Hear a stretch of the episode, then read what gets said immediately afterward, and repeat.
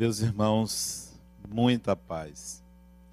Será possível traçar um paralelo entre a sua personalidade, a sua trajetória, a sua maneira de ser e os locais onde você já morou?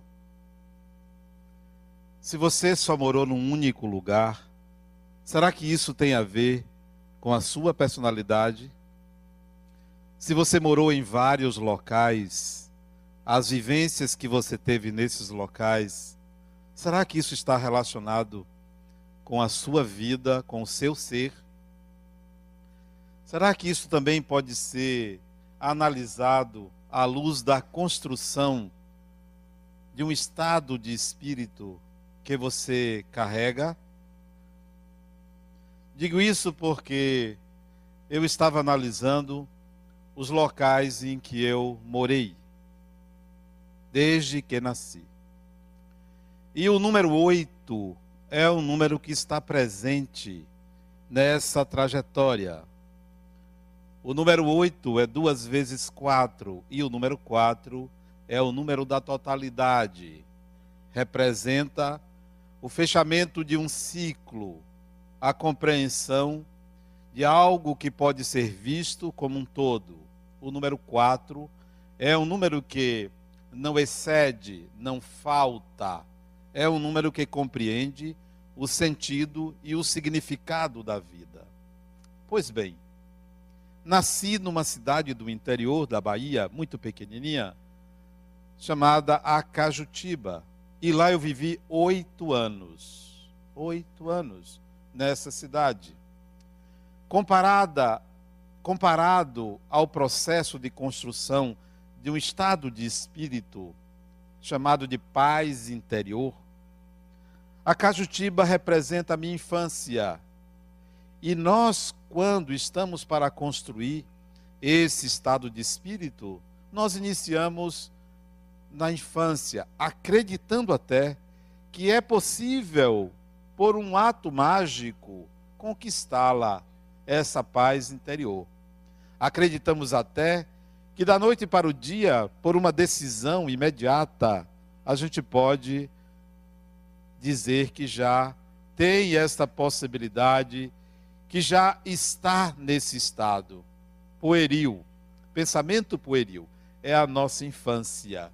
Os meus oito anos de Acajutiba foram anos de infância Ali eu aprendi muita coisa, mas certamente nada comparável aos oito anos seguintes. Mais oito anos eu morei, vindo de Acajutiba para Salvador, num bairro que hoje é a Fazenda Grande. Oito anos eu morei ali. O que significou para mim morar naquele bairro? Entrei em contato na minha puberdade e início da adolescência com o outro.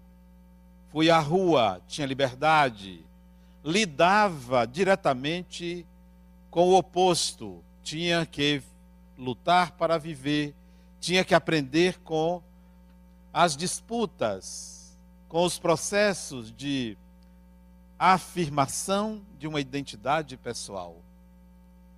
Vamos comparar isso com quem queira construir um estado de paz.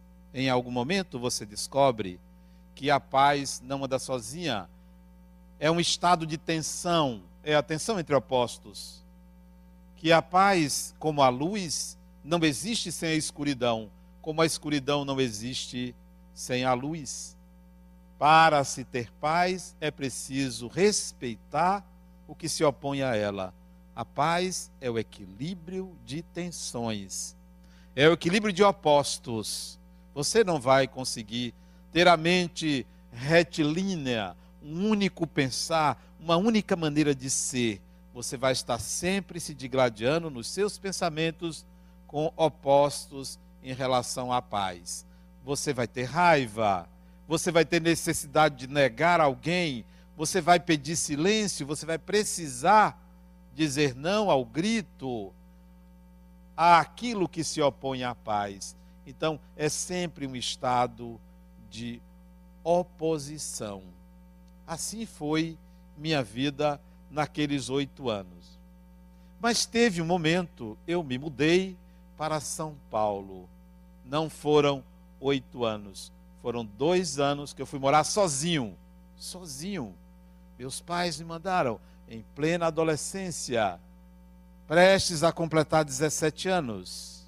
Eu tinha 16 anos quando fui para São Paulo lá estudar na Escola Preparatória de Cadetes do Exército. Passei dois anos lá, aprendendo a ser uma pessoa disciplinada, determinada, obediente às regras, que por sinal não fui tanto porque o Exército me convidou a sair. Um convite que eu aceitei de bom grado. Dois anos eu morei em Campinas e São Paulo. O que, que significa isso na conquista da paz interior? Você vai descobrir que você tem um grande inimigo chamado acomodação, chamado inércia, falta de disciplina. E eu fui buscar essa disciplina naqueles dois anos morando em Campinas, numa unidade militar interno, numa unidade militar. Vocês não queiram saber o quanto eu chorei de saudade de casa, da família, família numerosa, eram dez irmãos e eu lá sozinho, com pessoas que eu não conhecia. Chorei muito, senti muita falta da minha mãe, do meu pai, dos meus irmãos, da vida que eu tinha de liberdade na Fazenda Grande do Retiro. Porque minha morada era a rua. Vivia numa casa pequenininha, só tinha dois quartos e moravam 13 pessoas, 10 filhos, meu pai, minha mãe e uma tia, numa casa de dois quartos só, uma sala pequena e uma cozinha. Não tinha sanitário, o sanitário era do lado de fora da casa. Vivíamos assim. Me lembro como é, se fosse hoje, minha mãe comprava o pão, o pão era dividido em partes iguais, uma um para cada um, e só tinha isso mais café com leite. Às vezes, um mingau de burro, só isso a gente comia. Tinha um feijãozinho, mas de tempos em tempos. Isso significa que não há paz sem sacrifício. Você não vai conquistar absolutamente um estado interior, por mais que você medite, por mais que você ore, há que sacrificar algumas posturas, algumas posições, há que despender alguma quantidade de energia dedicada ao esforço de disciplinar-se numa conduta, numa busca, numa postura, num respeito a alguém. Então, aqueles dois anos foram dois anos de parada para me disciplinar, para aprender a, ao, a ir ao sacrifício. Volto e vou viver mais oito anos, sempre oito. Vou viver mais oito anos minha mãe era uma mulher determinadíssima, sergipana, baixinha. Essas duas qualidades já colocam aquela pessoa nessa condição de determinada. Minha mãe entrou, vendeu tudo que tinha, endividou-se e comprou um apartamento hoje onde é um dos bairros mais nobres de Salvador, chamado Vitória. Fomos morar na Vitória, em contato com os barões, com os mais ricos, embora morássemos num prédio bem pobre, o mais pobre da Vitória. Para mim, isso significa que se você tiver que conquistar a paz, ela não é conquistada renunciando a lidar com aqueles que não têm paz. Porque é muito fácil você não gritar onde ninguém grita. É muito fácil fazer silêncio onde todos fazem silêncio. Morar na vitória sendo pobre entre ricos era aprender a lidar com aquilo que estava acima, com aquilo que era diferente, com aquilo que era exatamente o que se aspirava naquela época a alcançar, ser rico. A paz se conquista entre aqueles que não têm paz, onde todo mundo grita e você aprende a não gritar, onde todo mundo reclama e você aprende a não reclamar onde você serve como referencial para que aqueles que gritam, aqueles que guerreiam, entendam que existe uma outra forma de conquistar a vida, o sucesso, o que você deseja.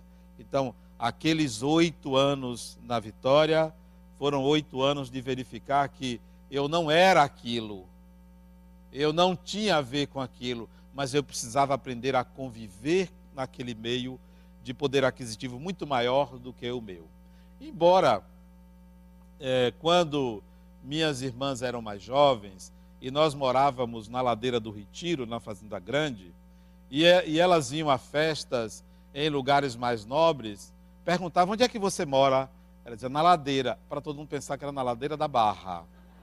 Mas era na ladeira do Retiro, né? Da Fazenda Grande do Retiro, né? E quando se mudaram para a Vitória, aquilo foi uma glória. E eu tinha meio, era meio tímido, né? sempre fui, para dizer que morava na Vitória. Eu dizia que eu morava ali pelo Vale do Canela, porque o prédio ficava mais para o Vale do Canela do que para a Vitória. E eu me lembro que naquela época eu coloquei uma. arranjei uma mala velha, uma mala, uma mala bem velha. Eu e um amigo compramos é, pastilhas, bombons e fomos vender bombom. Abríamos a mala ali fora, na Vitória, contrastando com aqueles arranha-céus, com aquele luxo, a gente vendia balas ali na Vitória para ter um dinheirozinho para ir para o cinema. Eu não bebia, não fumava, não gastava dinheiro com essas bobagens. Era para a gente sair, se distrair, comprar uma roupa melhorzinha, uma calça boca de sino, para poder ver Deus, porque era roupa de ver Deus, não tinha outra roupa, né? Andava com os tamancos velhos, né? Tinha até um pouco de vergonha, mas eu também fui logo me acostumando a ser assim. Comparando isso à conquista da paz interior, há que você lidar com aquilo que contrasta, com aquilo que é realmente diferente disso. Que tal ser uma pessoa pacífica entre pessoas agressivas? Que tal? Que tal aprender a não revidar? Que tal aprender a não sintonizar com a agressividade do outro? Foram aqueles oito anos na vitória. Dali saí para me casar fui morar na Maralina, também num, num, apartamento modesto, né? Era o que eu tinha condições de adquirir à época. E naquele apartamento eu morei oito anos, novamente os oito anos. Nada disso calculado. Eu me dei conta agora aqui, quando alguém me soprou, veja os números. E eu, então, fui ver os números aqui agora. Eu me dei conta que foram de oito em oito anos, apenas aqueles dois anos que justificam-se oito anos naquele prédio. Um lugar modesto que eu fui assaltado algumas vezes. Porque eu não fui assaltado algumas vezes, muitas vezes. Não tinha garagem, tinha um Fusca velhinho que eu comprei de segunda mão.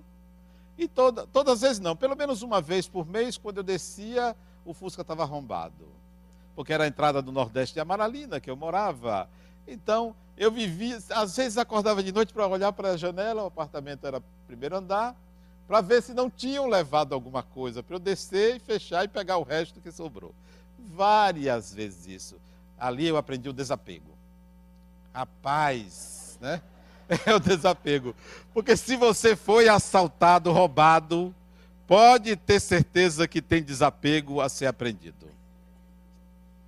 Até o dia que você já. Eu tenho uma paciente que ela anda com dois celulares, um dela e outro do ladrão. É. Ela já anda com aquele pebazinho, porque o, o dela é um mais sofisticado, caro, ela comprou a prestação. Sofisticado, caro, que ela bota no fundo da bolsa. E o peba que não funciona, ela bota na parte de cima, assim, já aparecendo o topo. Essa vai precisar ser roubada a bolsa inteira para o desapego. Então, ali eu aprendi a me desapegar. Já aconte aconteceu que uma vez eu estou na janela, o, o, carro começou a apitar. Quando eu fui olhar, tinha um sujeito com meio corpo dentro do carro. Isso não é possível. Aí eu, era primeiro andar, eu corri para ver se salvava alguma coisa. Quando eu cheguei embaixo, tinha outro com um revólver apontado assim para mim. Na mesma carreira que eu desci, eu subi. Foi rápido. Se eu fosse num campeonato, assim, numa corrida, eu ganharia. Porque eu voltei. Depois eu disse e encontrei lá o carro todo estragado. Isso era várias vezes isso acontecia. Ali eu passei oito anos de desapego. Vamos trazer isso para a paz interior. Você vai ter que testá-la.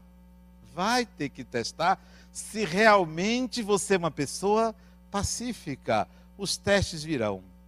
Ah, as pessoas que vão lhe cutucar, lhe atingir, lhe tocar, para ver se realmente você já conquistou, vão aparecer.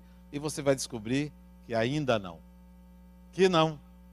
Porque vai ter um momento que você vai perder o equilíbrio, vai perder a compostura, você vai agir de uma forma completamente oposta. Eu tenho um amigo que ele tem um filho e ele, diferente da mulher, a mulher sempre foi dura com o filho.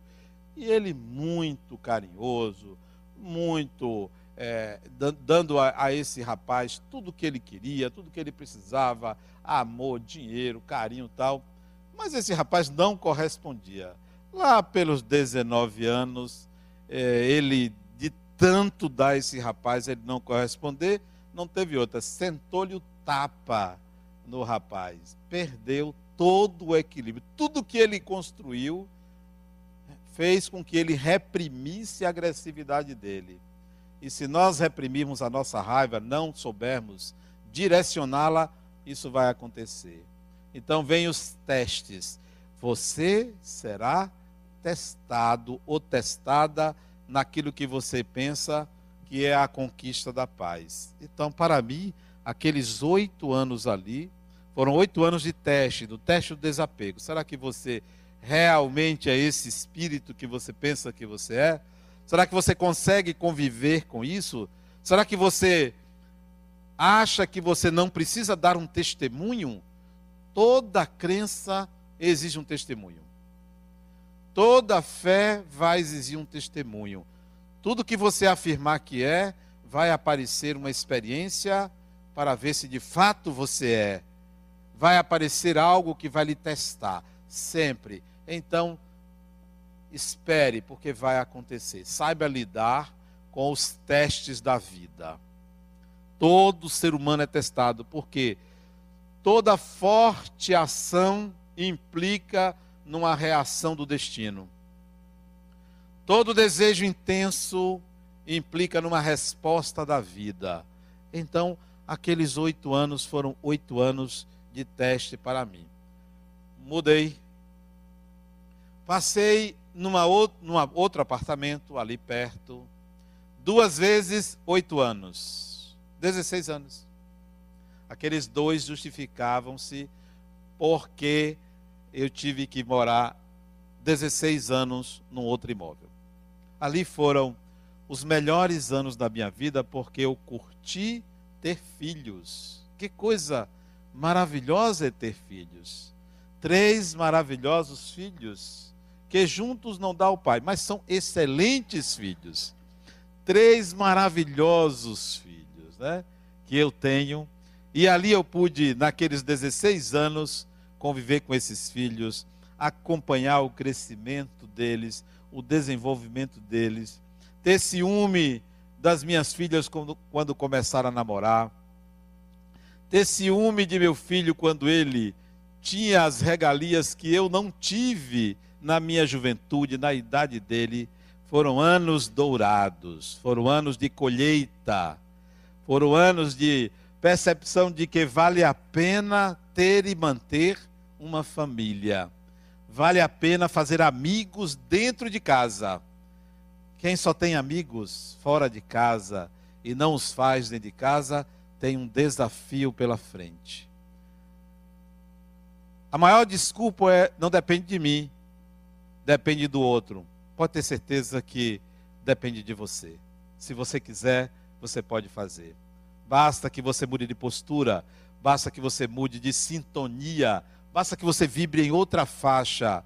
Eu nunca quis que meus filhos fossem apenas meus filhos. Muito mais importante do que filhos, serem amigos. Então, esses 16 anos foram 16 anos de construção ou de percepção da evolução dos espíritos, como os espíritos evoluem. Porque a minha, eu não sou o melhor observador de mim mesmo, mas era possível observar a trajetória deles, desde que nasceram até o momento de que eu via que eles tinham personalidade independente, do pai, do pai e da mãe. E isso começou lá pelos 13, 14 anos de idade deles, é que eu notei que eles eram diferentes, muito diferentes dos, uns dos outros e de mim mesmo.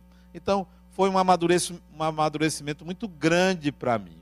O que isso significa? Como a gente pode fazer essa leitura para a construção da paz? Você começa a perceber que o seu esforço, a sua dedicação para conquistar isso, você recebe de volta. E eu vi isso esses dias, esses dias. Me procurou um casal para que eu atendesse a filha deles. E eu conhecia o casal. E nós conversamos, ele foi meu colega e nós conversamos sobre o passado, a nossa convivência na empresa. Uma convivência muito amistosa entre nós. E ele disse para mim: Adenauer, eu só vim lhe procurar como psicólogo porque sei o engenheiro que você foi. Isso é colheita. Houve um investimento e agora a colheita o investimento que você fizer, o sacrifício que você fizer em favor da paz, você vai colher. E não vai precisar colher no além, não. Você colhe aqui. Desde que você compreenda que a paz é um conceito que representa uma pessoa. Não pense que a paz é algo fora de você ou que você está excluído. A paz é você. Ela é você. Esse é o conceito mais próximo do significado profundo dessas três letrinhas. A paz é uma pessoa e essa pessoa é você. Então você vai colher frutos do investimento que você vai fazer em relação à construção da paz interior. Não é simplesmente fazer com que as pessoas tenham paz não é simplesmente apontar para alguém que não é pacífico e dar a essa pessoa os caminhos para ela conquistar a paz. Não é para ela, é para você. É sempre para você. Porque quando você convive com uma pessoa que não conquistou a paz, se você já conquistou, você a contamina e vice-versa. Se você não conquistou, você vai contaminá-la com a sua não conquista. Então, a paz é uma pessoa, essa pessoa é você, e você vai colher os frutos do investimento que você fizer. Aqueles 16 anos ali foram para mim anos de colheita. A partir dali, daqueles anos de colheita, nasceu a vontade de fazer a Fundação Lar Harmonia, que é resultado de uma conquista. A Fundação Lar Harmonia não é aquilo que aconteceu para me trazer o que hoje eu tenho interiormente. A Fundação Lar Harmonia é a resposta de uma conquista interior. É a resposta, é resultado. Às vezes a pessoa vai para o centro espírita para colher alguma coisa. E assim eu fiz nos anos anteriores. Eu frequentei três centros espíritas, só três. Um deles chamado Centro Espírita Paulo de Tarso, um centro espírita pequenininho como a cidade que eu nasci. Foi ali que eu conheci o espiritismo a partir do estudo da doutrina. Paulo de Tarso. Depois fui para o Instituto Kardecista da Bahia, o segundo centro espírita. Interessante que o número 8 está presente aí em cada um deles. Interessante como o 8 não me persegue, o 8 se apresenta, o número da totalidade, o infinito. Fui a esses dois centros espíritas para aprender, para me pacificar. Em seguida, frequentei a Federação Espírita do Estado da Bahia. Essas três instituições. Ali eu fui buscar, ali eu bebi da fonte, ali eu aprendi. O centro que eu fundei depois foi resultado, foi consequência de uma trajetória. Gostaria que vocês que vêm aqui bebam e levem adiante. Disseminem, plantem, não fique só sempre colhendo, sempre recebendo. Há que plantar, há que semear. Há que, de alguma maneira, você divulgar, disseminar, porque você vai colher lá adiante. Bom, aqueles anos para mim foram anos de colheita, em que você vai perceber que a paz traz bons frutos às vezes, eu dou risada da agressividade de certas pessoas. É risível. Hoje de tarde, eu tinha uma hora marcada para renovar minha carteira de motorista. 12 e 15. 12 e 15. Eu cheguei 12, 14 minutos e 38 segundos. Porque isso estava consignado na senha que eu recebi eu cheguei com vinte e poucos minutos, ou segundos de antecedência. Veja como eu sou uma pessoa que chego sempre antes dos eventos. Quando eu disse à mocinha que eu queria renovar minha carteira de motorista e tinha hora marcada, ela disse: Que horas? Eu disse: Agora. Ela, agora? Então o senhor não vai conseguir. Eu disse, mas no meu relógio não são 12 e 15, são 12 e 14. Aí ela mexeu lá no computador, é, o senhor tem razão. Às vezes eu dou risada das pessoas agirem de uma forma agressiva, inconsequente, despreparadas. Poderia ser diferente. Aí, era 12 e 15, mas eu só fui atendido a uma hora e 17 minutos alguma coisa lá não estava dando certo. Dizia que caiu o sistema, que o sistema estava lento. Eu sei que eu tive que esperar lá. Quando eu fui atendido pela mocinha, ela só trouxe os documentos, disse, estão todos aqui. O que, é que você precisa? Aí eu botei tudo em cima da mesa dela. Abri minha pasta, botei tudo quando é documento. Ela disse: Olha, é, o senhor não precisa botar tudo isso, não. Eu só preciso da sua habilitação, original e cópia. E eu tinha esquecido de tirar a cópia. Eu tirei cópia de passaporte, de carteira de identidade, CPF, de, de identidade CPF, de carteira de, de, não, de psicólogo, frente e verso, de título de eleitor, do segundo turno que eu votei, tirei cópia de um bocado de coisa. Ela disse, meu senhor, não precisa nada disso. Eu estou vendo que o senhor está meio confuso, porque eu procurei, não achei a cópia da carteira de motorista. Mas eu sei quem é responsável, amanhã de manhã eu vou pegar ela de jeito. Ela disse: o senhor não se preocupe, não, que eu tiro a cópia para o senhor. O senhor nem se preocupe. E se precisar de mais alguma coisa, eu faço para o senhor. O oposto da primeira. Eu disse: ela, que bom. É, encontrar pessoas assim como você. Eu só não usaria esse piercing que você está usando, viu? Porque você não precisa, você já é bonita.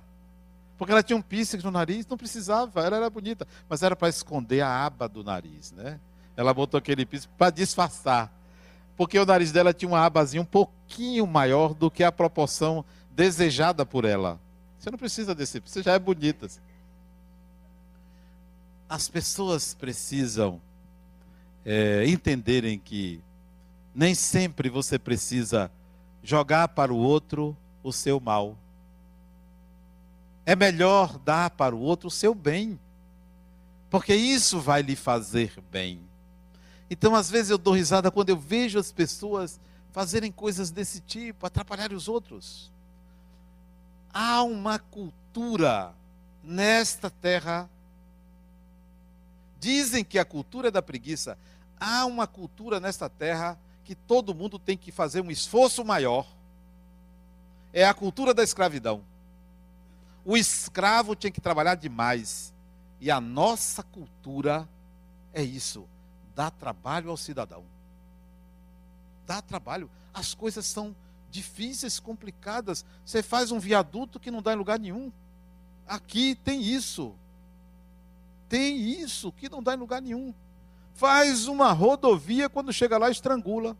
Porque não pensou antes para aumentar. É a cultura do maior esforço. Todo mundo tem que ter o maior esforço. Você vai fazer um negócio. Não, volte amanhã. Volte amanhã. Não, e a mocinha disse para mim: olha, infelizmente, eu vou ter que mandar de você de volta para a fila. Porque para tirar foto da carteira é ali e não tinha ninguém. Mas você tem que ir lá, pegar uma senha e aguardar. Isso, mas eu podia ali. Isso é norma. É norma. É a norma que exige o maior esforço às pessoas. Isso é uma cultura que vem da escravidão. O escravo tinha que trabalhar 18, 20 horas por dia. Nós ainda temos isso de dar trabalho aos outros, porque não facilitar a vida das pessoas? Dá trabalho. Você tem que ter trabalho. Você não, ninguém pode facilitar para você. É a cultura do maior esforço para o cidadão.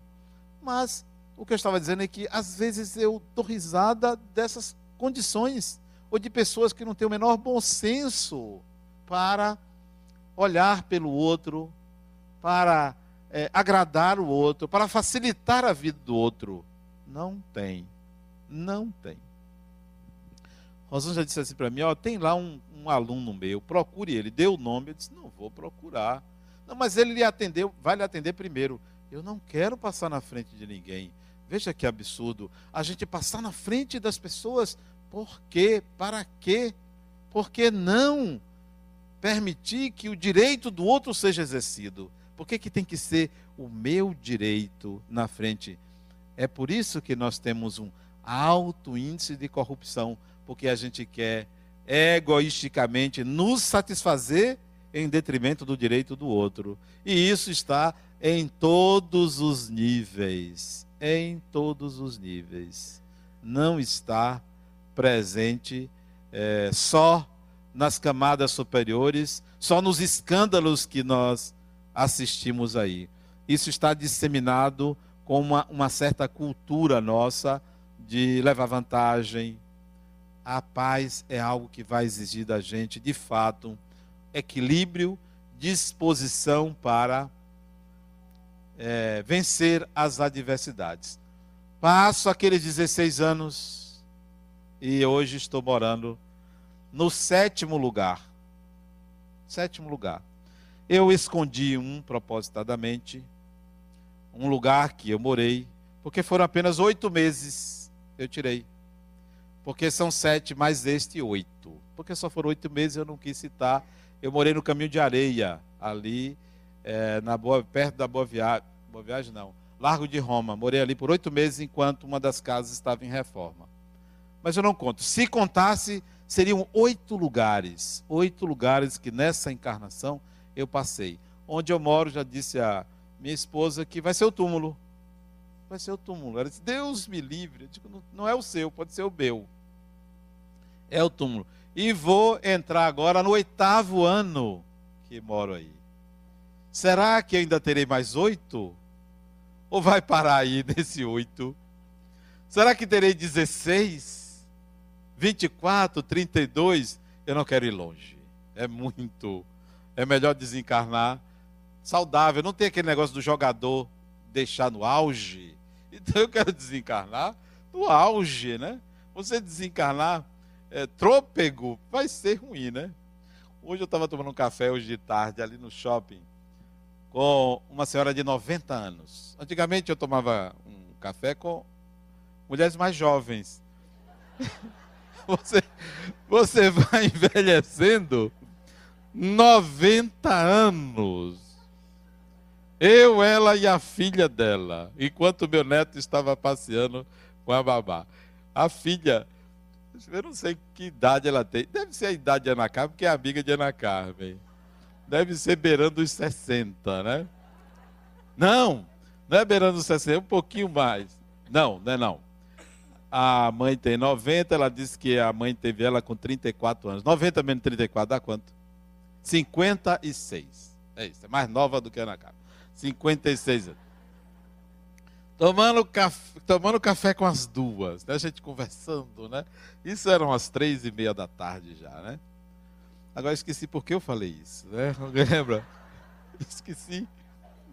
Estava ali, sim, ela me dizendo, né? Eu perguntei a ela, a senhora pretende desencarnar quando? É uma pergunta gentil, né? Porque ela com 90 anos, né? Ela lúcida, né?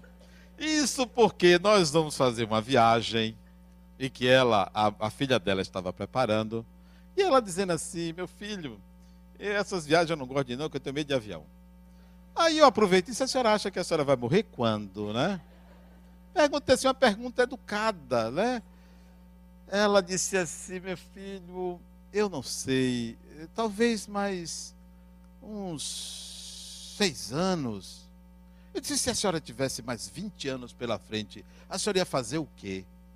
Aí ela disse assim: meu filho, eu nem lhe digo. E eu vi ali uma, uma pitada assim, de alguém que gostaria de ter feito coisas que não fez. Eu vi ali, é, eu nem vou dizer o nome que se chama isso. Mas o que me encantou ali naquela, naquela conversa com elas duas, né?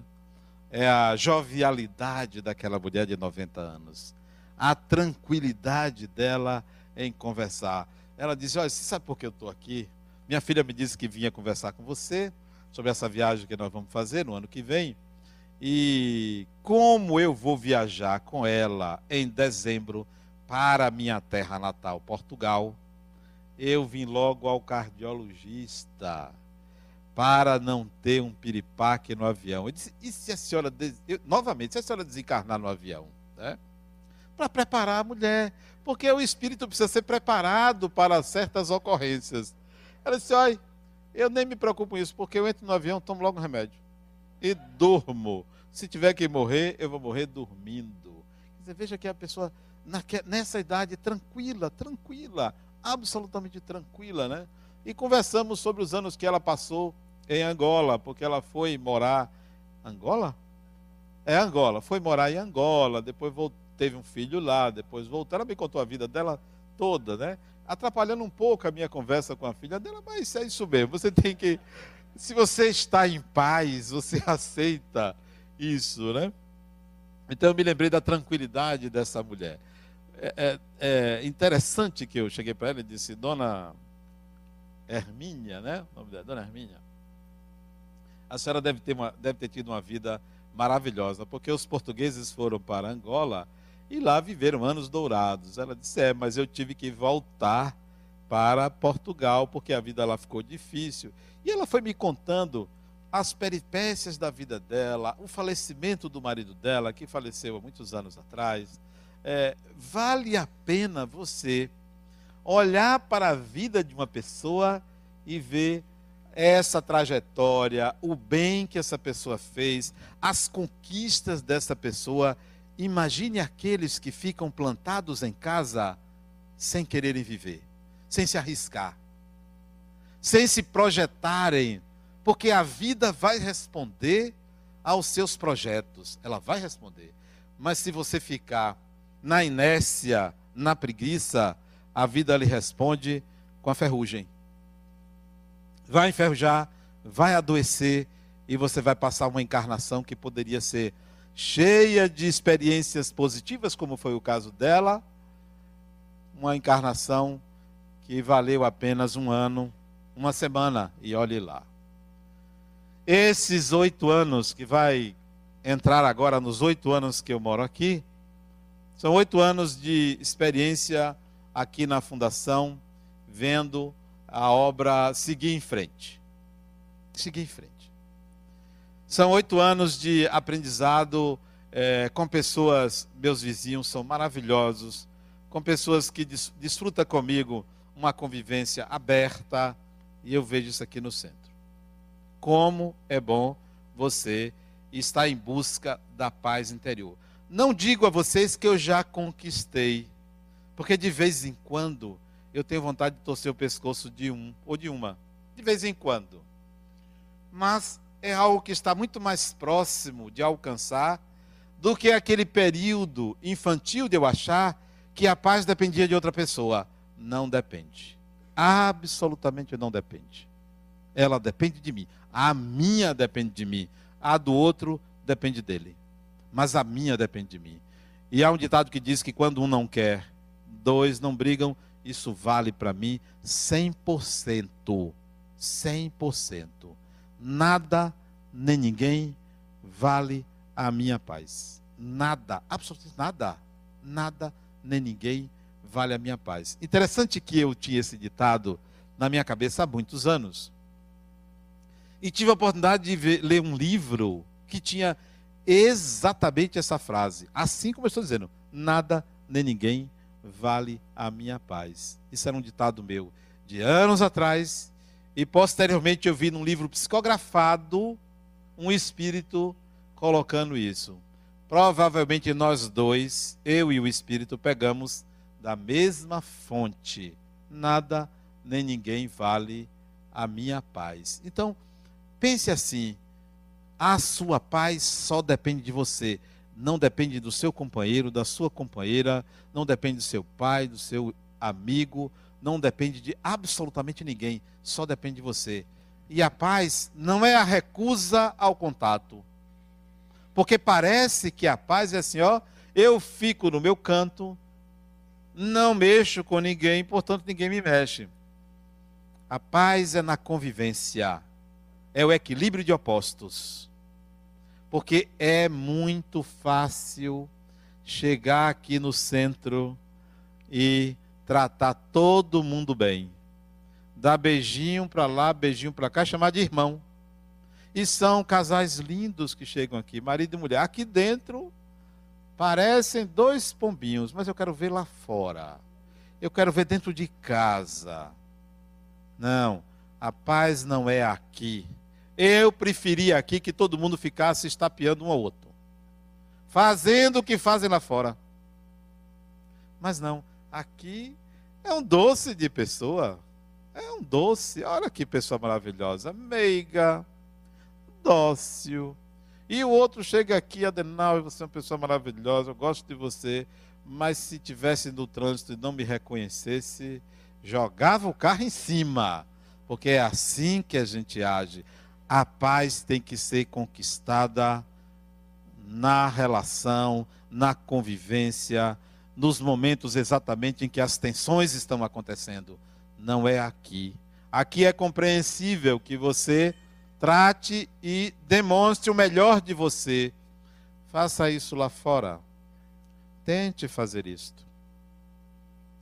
Eu é, atropelei um cachorro. Que eu já falei aqui, que experiência horrível. Que experiência horrível. Atropelei um cachorro. E fui antes de ir ao, Detran, a, ao saque às 12h15, eu fui buscar um carro reserva. Eu não sabia que tinha carro reserva. Que negócio maravilhoso, né? Um carro reserva, quer dizer, se você fica sem o carro, você pode ter outro. A mulher do telefone disse: O senhor já pegou o carro reserva? Tem direito a carro? Tem. Aí eu fui buscar o carro reserva. Cheguei lá, tinha uma moça atendendo uma pessoa. Aí eu cheguei Bom dia, bom dia. O senhor pode esperar? Um momentinho eu disse: tem outra alternativa? Porque só tinha ela atendendo uma única pessoa que estava lá. Eu cheguei, o senhor pode esperar? Tem outra alternativa? Ela disse: no momento, não. Aí eu me sentei, peguei um livro de Fabiano de Cristo e continuei lendo, que eu estou lendo Fabiano de Cristo, né? E fiquei lendo. De vez em quando eu olhava para ela, né? Para ela, ela lembrar que eu estava ali. E ela saía, atendia o telefone, ia lá, voltava, conversava com o outro.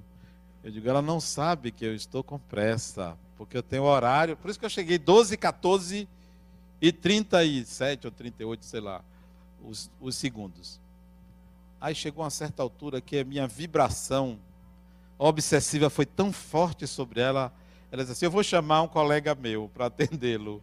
Ela sentiu, ela sentiu os dardos mentais contra ela, né? Ali não tinha paz, coisa nenhuma, né? Aí o colega dela sentou-se no computador ao lado e disse assim: O senhor aguarda um momentinho? Aí eu disse assim: E se eu disser que não? não é? Mas eu falei isso na maior calma. E se eu disser que não? Ele disse: Então eu vou ter que atendê-lo. Então pode começar. Ele aí começou a me atender. Ela liberou o rapaz. Aí ela disse assim: o senhor vai ter o privilégio de ser atendido por duas pessoas. Eu disse, eu mereço. Aí ela e ele se reversavam e faziam. Isso já era 15 para as 12. Era 15 para as 12. Eu disse, só vou dizer uma coisa a vocês dois, né? Eu tenho uma. Um, ela disse, a sua carteira vai vencer daqui a 30 dias. Eu disse, eu sei. Eu tenho que estar no, no saque da paralela às 12h15. Então, se apresse.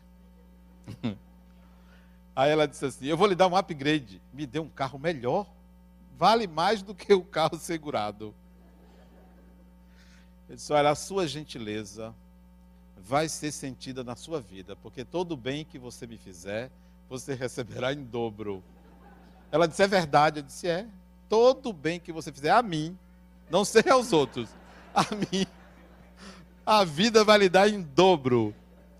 Ela me deu um carro maravilhoso. Ela disse: Olha, o, o que está aqui do seguro é para lhe dar um básico, mas eu vou lhe dar 1,6. Para dar um básico. E está aqui que é sem direção, eu vou lhe dar com direção. Disse, Todo bem que você me fizer, você vai receber em dobro. E ela, não sei por que, ela se esforçou ao máximo e me liberou em cinco minutos. Eu saí dali, cheguei o trânsito estava livre, cheguei no shopping paralelo às 12h14. Eu nem sei por que, que eu estou dizendo isso, mas eu vou pegar o fio da. Sim, por quê? Você se depara com possibilidade de viver tensões. E você pode aliviar essas tensões.